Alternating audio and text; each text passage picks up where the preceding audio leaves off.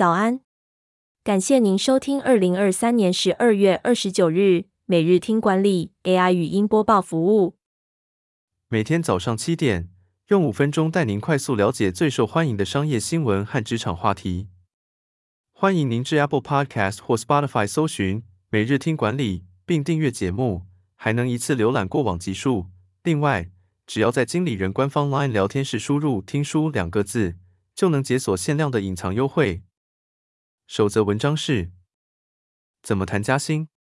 前微软人资长用不加薪就离职威胁主管，小心造成反效果。发现年终薪资调幅不如预期，又不知道该如何开口谈吗？前微软人资长克里斯威廉斯提醒。工作者千万别用考虑离职当做筹码，不仅无法顺利加薪，甚至有可能被动离职。主管可能会认为员工的沟通能力不佳。谈加薪时，应该避免使用威胁，而是采取不带威胁的沟通方式。提出加薪时，可以引用资料佐证自己的价值，避免口头请求，以书面请求更有效。最好在绩效评估前提出加薪要求。并提出合理的金额，不要以物资上涨为理由要求加薪，也不要提到其他工作机会。要求加薪对工作者几乎没有坏处，即使被拒绝了，也可以从中获得回馈并改进自己。第二则要带您关注，为了对抗特斯拉、丰田、本田等车厂传结盟，研发车用先进晶片。丰田、日产、马自达。本田等日系车厂成立了一个新组织，名为车用先进 SoC 技术研究组合。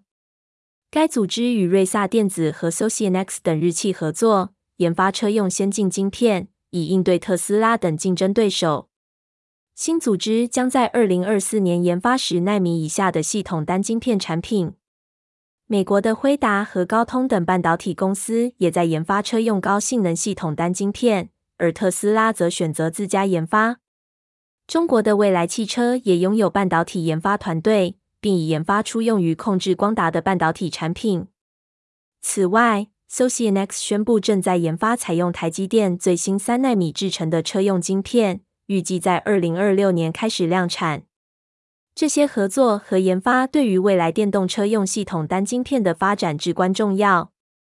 第三则新闻是：小七全家都合作。呱呱园董事长邱木成的经营心法：被逼才会成长。呱呱园和统一超商早在二零零六年就合作推出冰烤番薯，但因为番薯供应断货而终止合作。全家则找上呱呱园供应南部的番薯，并将四百家店的货源都交给呱呱园。呱呱园与全家合作后，番薯热潮席卷全台，带动整个产业链的发展。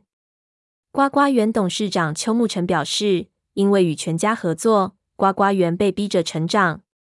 他强调，有竞争者存在，产业才会进步。拳王如果没比赛，没多久就会变成一坨肉。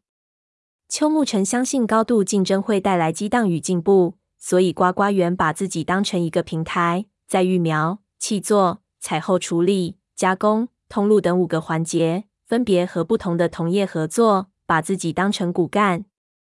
如果同业需要健康种苗，呱呱园可以帮忙做；呱呱园缺种苗，也可以向同业买；缺地瓜时，也会向同业收。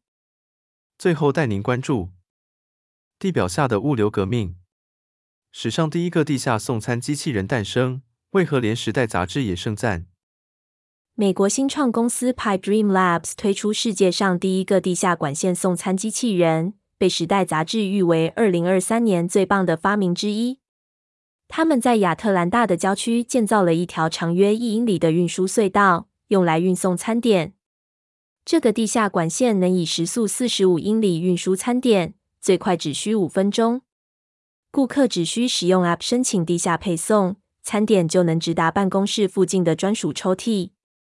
他们希望能让百分之九十五以上的货物在十分钟内到货。且让消费者花不到一美元的物流费用。地下运输管道能省去最后一里的运输成本，并提供更好的可控性和追踪配送时间。Pi Dream Lab 希望能打造一个地下运输王国，创造新形态的物流模式。感谢您收听。我们将持续改善 AI 的语音播报服务，也推荐您订阅经理人电子报。我们会将每日 AI 播报的文章寄送到您的信箱。再次感谢您，祝您有个美好的一天。